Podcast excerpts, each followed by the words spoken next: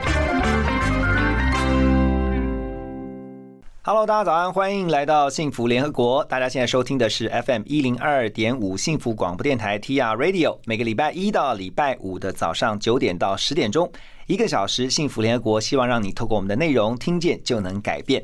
今天很特别啊，我们的会客室呢邀请来一位不只是有颜值的美女，而且呢她还是内外兼具，她是一位博士啊，而且这个博士是什么样的博士呢？是一位教育博士。我觉得教育真的很重要，因为我个人也非常重视教育它对于人的影响这件事情上面。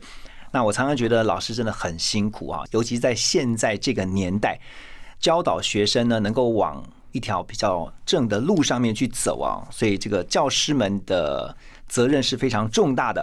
好，一起来欢迎今天的美女博士杨传莲，我们的来宾。Hello，传莲你好。呃，各位听众大家好，主持人好。我就不叫你杨博士了哈，不用了，杨博士好像遥远很很很遥远的，对啊，我就叫传莲好了。那先恭喜你啊，最近出了一本书叫《不回头的勇气》，然后呢是把传莲从小学老师啊到后来创办学校，特别也在地方政府担任过这个教育的首长，然后把你这些多年的教育经验放在了这本书当中。那心路历程哦，血泪史算什么？啊，其实我觉得很庆幸哦，就是有这个机会，我都是说叫机缘哦，可以把自己这个在呃这一段时间，应该说其实有十几二十年的时间，然后现场一直到呃学校行政到教育行政，还有回到了这个业界哦，也到业界，我看到了在不同场域看到了教育的一些情况，还有一些教育的小故事，对，可以提供给我们现场一些老师或是家长哦，再去看待教育的时候，我想应该会有一个更不一样的思维。嗯，我觉得这本书特别适合给在教学现场的老师们，还有包括了所有关心教育的家长们啊，一起来透过传联他这么多年来的这个教学的呃实战经验，然后呢，可以一起来了解我们的教育的一些不管是问题也好，或是一些解方也好。不过因为幸福联合国呢，我们长期关注的是一些。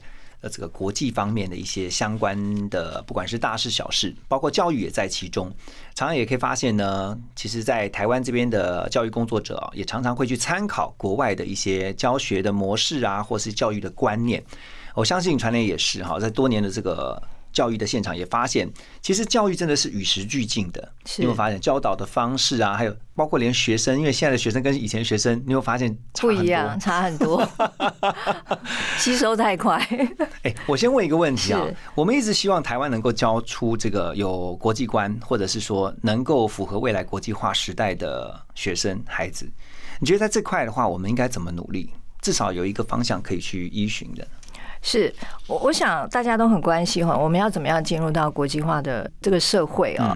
我想大家第一个会想到就是说，哎，我们有什么样促成这样交流的合作？用什么工具？好了，嗯所以第一个就会在我们的课程或是相关教育现场，一定会想到的一定是语言的问题。是是，对，这是第一个。那当然，后来有语言的呃切入之后，我们才会去用更多的交流方式来去做进行。嗯，那所以呃，目前来讲，就是呃，台湾自己也会想要在这个双语的一个相关的政策来去做一些长期性的规划哦。对，呃，我们也参考了其实不少的一个国家在看待这样的一个，实际上在政策的上面的一个执行哦。嗯，但是其实要推动呃国际化，呃，其实包含语言还有文化的交流之外，哈，那其实，在我们以看待双语的政策，有几个三个很重要的核心因素要素。哪三个啊？第一个就是师资的培育，嗯哦，老师其实是第一现场非常重要的一个关键因素，哦，有没有这样的一个人才？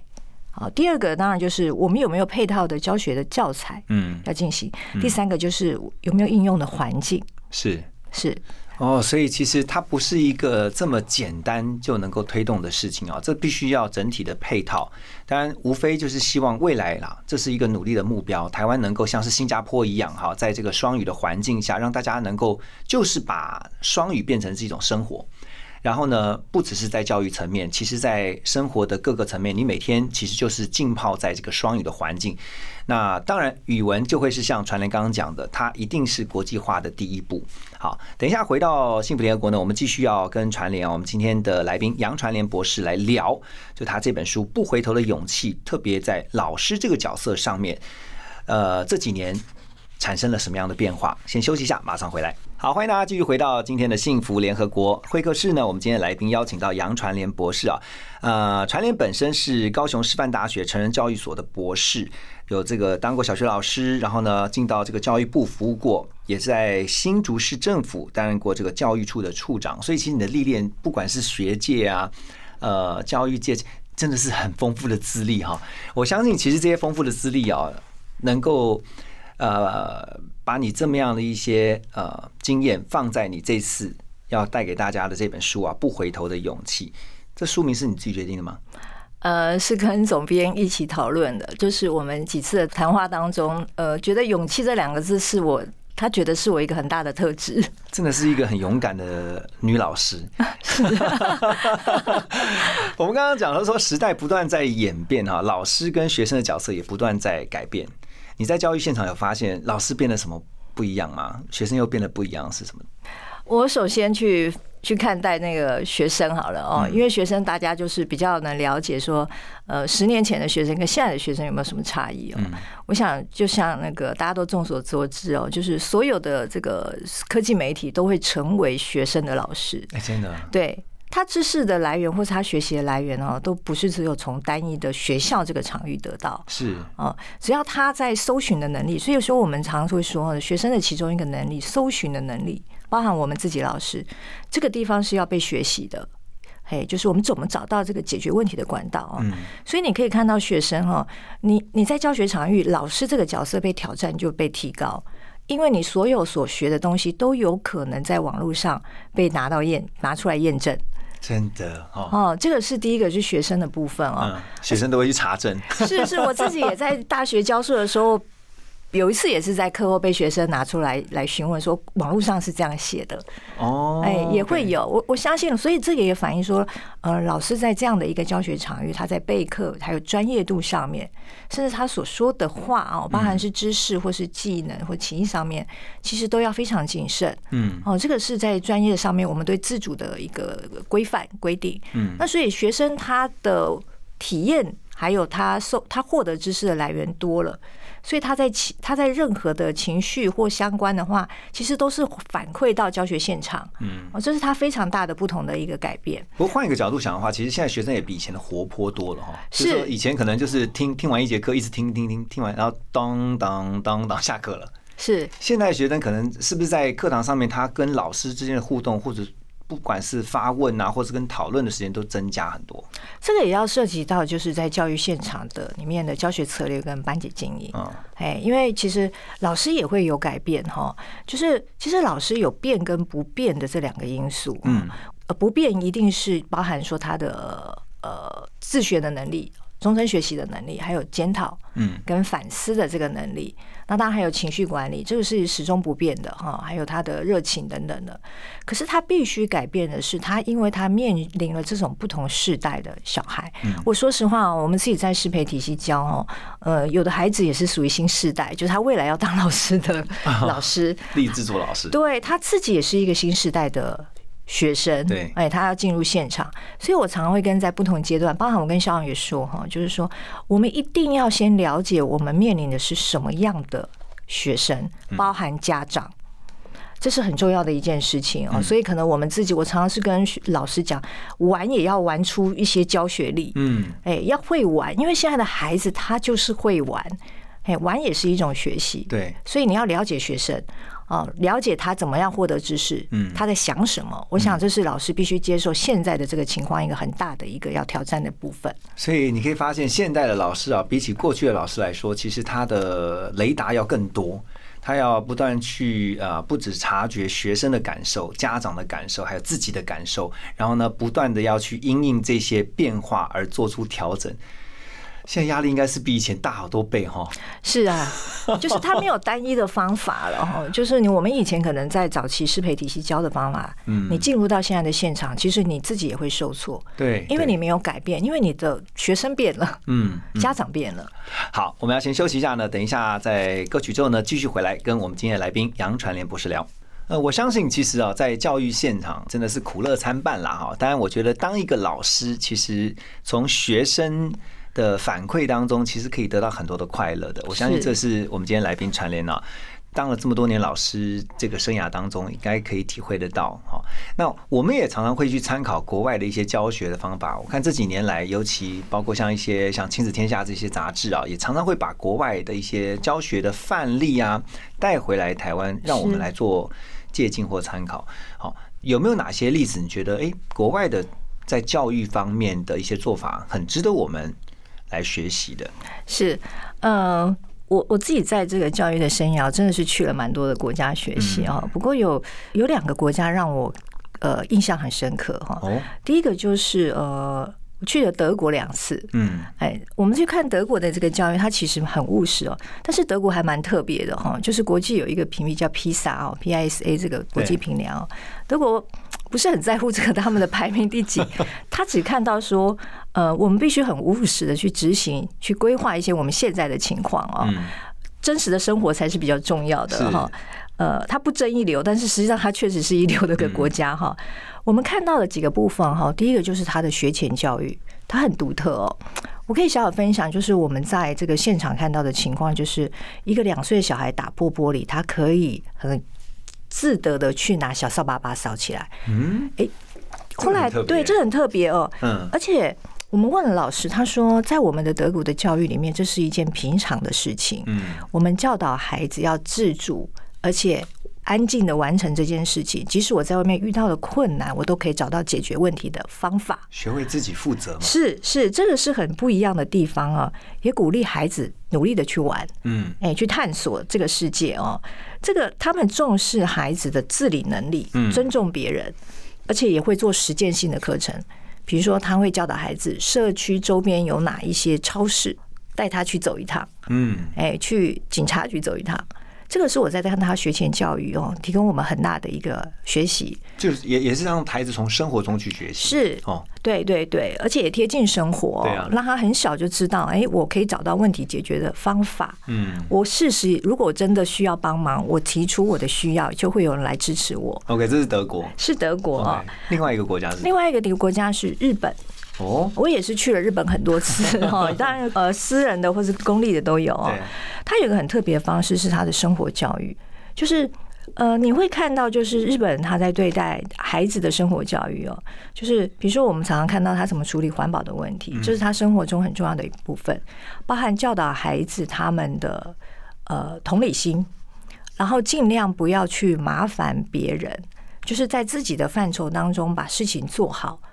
而且一个很重要的部分哦，这也反映到日本的文化，在职场的文化，他们被教导说要跟别人共同合作。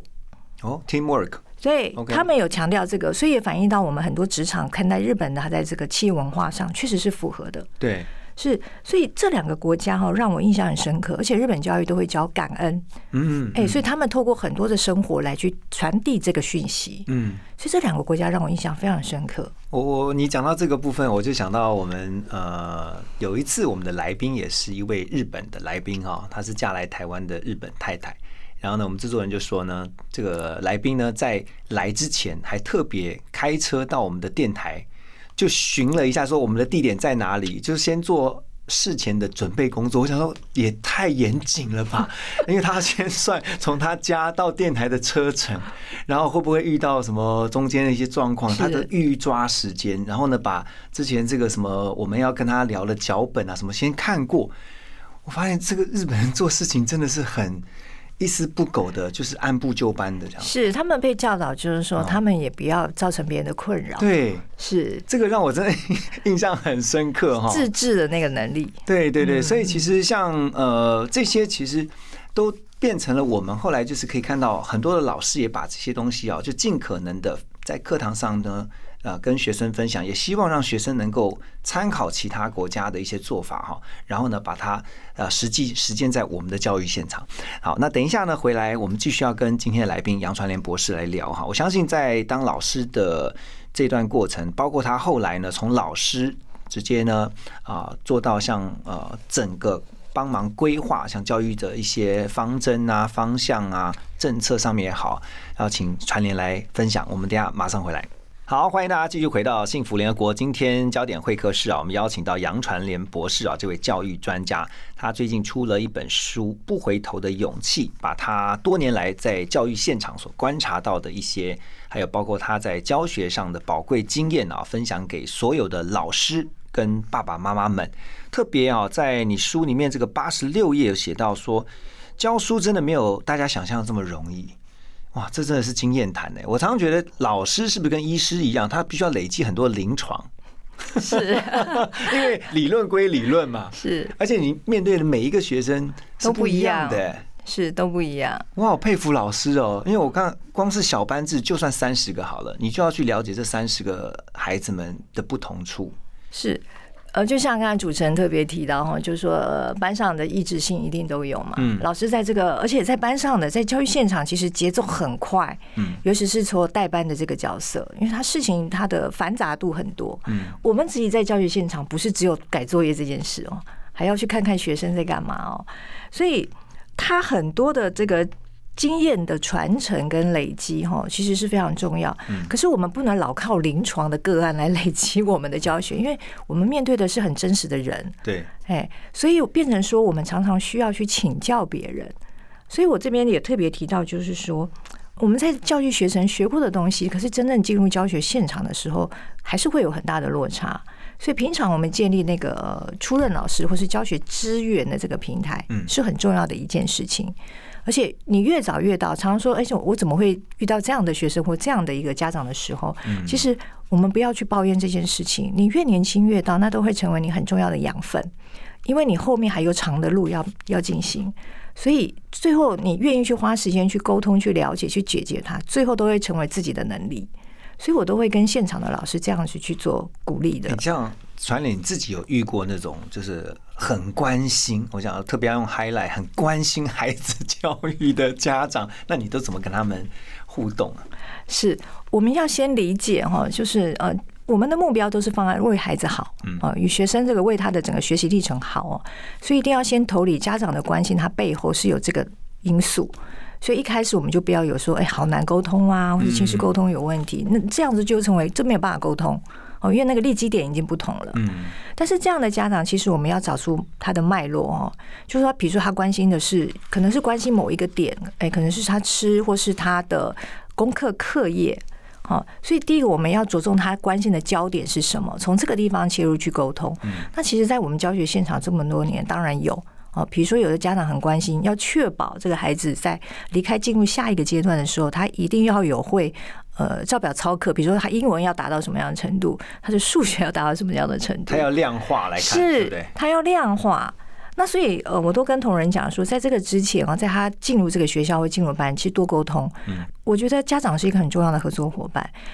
你在选择我们学校，也会在找一个认同这个教育理念的。伙伴。是互相的，是，对啊，是，就说如果大家认定彼此，我们把焦点都放在孩子身上，对，我们自己现场也有碰到，所以我们当时处理方法就是多沟通，让他自己理解我们是这样子在办理教育的。对，因为我自己私下有一些老师的朋友哈，有时候常常也是觉得小小的无奈了哈，就常常觉得说，好像老师跟家长不是站在一个 partner，就是一个 team mate 的一个角度，反而是常常是在一个对手的角度，是，就是好像。啊，家长觉得说我要比老师懂得，我因为比老师懂得多，所以我要告诉老师怎么教。可是明明在教他孩子就是老师，所以老师就觉得，哦，come on，那么不然你自己来教孩子好了。是，我我们其实，在现场的时候，比如说我们教师培的时候，我们也跟他讲，跟学生讲，这个也是你将来会面临的挑战。每个家长的背景不一样，嗯，好，你教物理，搞不好就一个物理系的教授。但是我都跟学生讲哦，你今天为什么要修这个教育学程？你为什么要说教材教法？就是因为你知道要怎么把难懂的物理教好，教的学生听得懂，嗯，这就是你的专业，嗯。所以当面临这样的家长的时候，就是多朝这方面去跟他沟通。正确的教学策略，什么样才会让孩子听得懂，这是另外一个专门。OK，好哎，等一下回来呢，我们要继续啊、请传联来分享，因为在里面我也看到一个非常棒的观念，就是告诉我们大家要有试错的勇气。我们马上回来，欢迎继续回到我们的节目。今天很开心邀请到杨传联博士哈，你这个书里面有特别提到试错的勇气，告诉大家在八十九页这边说，试错就是尝试错误越早越有成功的可能。哇，这个观念我好喜欢哦。因为我发现，其实我们从小被教导就是不要犯错，是，我们也常常被教导不要犯错。所以你就特别提醒大家，这个观念很重要，对不对？呃，对，这也是我我自己的经验哈，生命的经验，也是我看到现场的一些经验。嗯，包含我自己，我们常常都会跟学员说，会跟孩子说，哎，我这样是为你好。我想我们从小都听到大，哦，就说我吃过的盐都比你吃过的饭多，或者等等，都是我们自己的经验哦。嗯但是孩子可不一定这样子想，哎，有时候他就是要走这么一招啊。是他就是要走这么一招，只是说这个才会变成他自己的一个部分，一个生命很重要的一个部分。嗯哎，所以你越早让他去尝试，他越可以找到他自己要走的路。嗯对，那其中的当中就是说，呃，我们怎么去看待陪伴孩子这个路程，其实才是重要的。嗯嗯，可以给他方向，但是决定权最后还是要由他来做决定。嗯，所以常常会呃，会不会遇到一些家长就很担心啊，就会跟你讨论说，可是老师啊，我觉得我明明知道孩子这样走是错的，但不是只说他做不好的事情，而是说可能他做一件事情他很执着，他就是要做这个决定，比如说决定他将来的生涯规划好了，是他就知道这样走走下去是很辛苦的。然后我我知道他可能会跌倒的，我知道他可能会甚至可能会放弃的。那我我还是要让他这样走一招吗？我我们自己也有这种经验哦，但是。当然，作为妈妈的角色，可能作为跟老师的角色有点 有一点点不一样哦。我们很会做分析，也就是说，我们会跟大家，哎，你走这条路，A、B、C 方案都有各会遇到的情况，哦，你自己好好想一想，哎，哪一条路呃会让你觉得你会得到比较多的成长或开心等等。对，哎，就是我们很客观的会去分析，但是作为这个家长的角色，总是怕孩子在中间受挫很多哦。我自己就碰到一个经验，就是自己也是老师，就是我们同事的一个角色，他就是老师。当他孩子呃念到呃相关科系的时候，鼓励他去科学园区上班，可是孩子 坚持要去走建筑事务所，啊，对，所以哇他就来找我们说，哎，可有没有机会让他有机会去科学园区哦，通过我们相关的关系去科学园区上班。找你去跟他谈，孩子谈谈。啊对 对，然后可是后来我们私下问了孩子哦，孩子是现在在建筑事务所，他觉得他在建筑事务所很开心。嗯我们把这个想法回去了给他，也是作为老师，高中老师的妈妈，我说这个生活是他在走，未来生活是他在过，不是我们。开心很重要，嗯，哎，所以我们也希望妈妈可以理解这个部分。最后妈妈没有决，没有再去跟孩子讲、哦这个妈妈算很开明的，而且很尊重孩子的决定哈。是而且我觉得也是让这个孩子呃学习自己负责嘛。对学习自己负责哦，有时候需要受挫一下，因为你如果想的远一点的话，如果这个孩子真的到了科学园区去工作，结果工作的不如意，或是不管怎么样，他会反过来去问妈妈说：“这个决定是你帮我做的。对我，我觉得这个当然在双方的就是亲子关系也没有没有很很好的情况下，它有可能会发生。嗯，但是我们自己的的这个一路的历程，我们都常常在转折，所以我这边有提到，有时候走弯路哈是必要的。嗯你会看到不一样的风景，你会学习到不一样的路。嗯多走点路，有时候不一定不是好事。但因为所以这个这个也是我我特别要跟这个家长，包含有的教育人员哦，也会有这样的一个提醒。嗯，哎，这个是很重要的部分。好棒哈！走弯路不见得是不好的，因为你会看到不一样的风景。这是传联刚才特别提醒所有的爸爸妈妈们。好，我们先休息一下，进广告，马上回来。啊，今天幸福联合国，我们很开心邀请到杨传联博士啊，这位教育现场多年经验累积的老师，那教育工作者呢，他把这些宝贵经验呢、集结在他的《不回头的勇气》这本新的呃书当中。然后我最后想问的是说，因为谈到这个传联自己本身是多年的老师，然后也后来到这个呃县市政府去服务啊。你一直在教育的现场，可是你自己也有孩子，你又是妈妈，就是家长的角色，你你怎么样在这个角色当中取得一个平衡啊？呃，主持人问我这个问题的时候，我也在回想我这十多年哦。我觉得这个中间要找到平衡，要看你当下专注的是什么。嗯，哎，也就是说，我事后回想，就是说孩子的成长哈，陪伴非常重要，所以这个也做我们在职场上在去做取舍一个很重要的原因素。嗯这个地方是很重要的。我自己去回想哦，也回想我自己的生命历程，我父亲怎么对我的时候哦。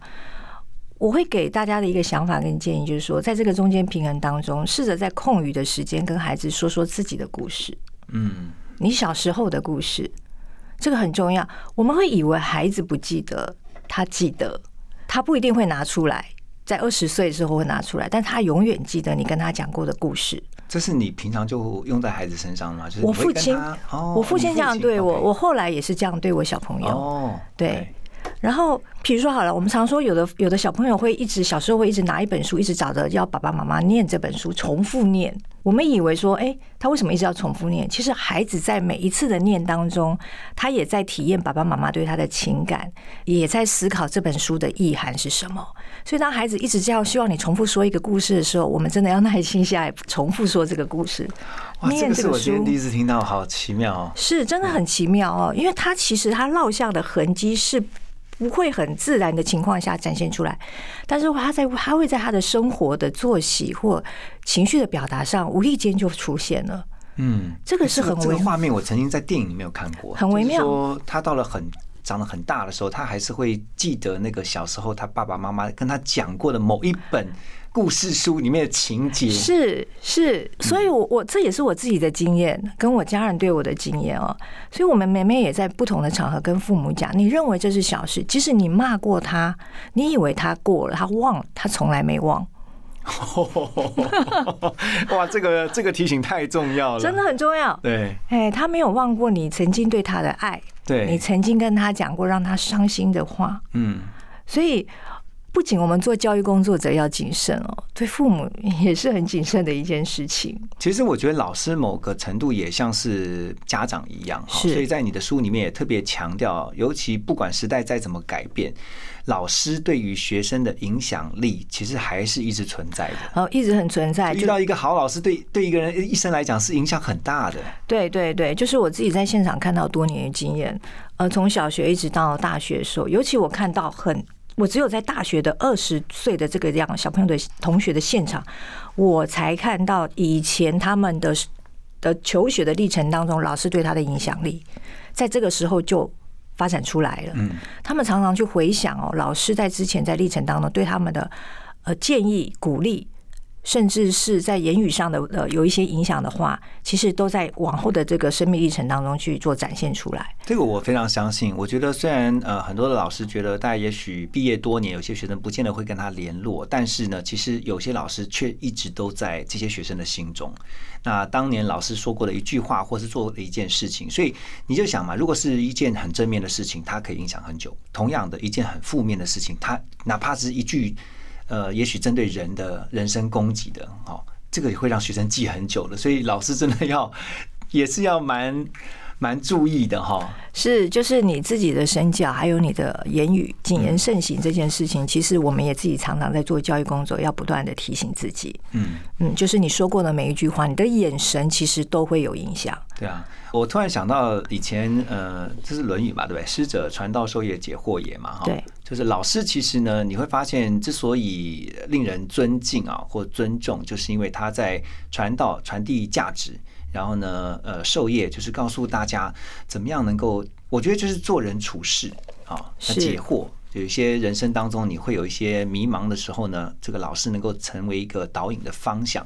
我最后把这个今天的来宾杨传莲博士啊，他在书的封底当中的这句话送给大家。他告诉大家说，教育不止在教室，从日常到学校，生活处处都是学习。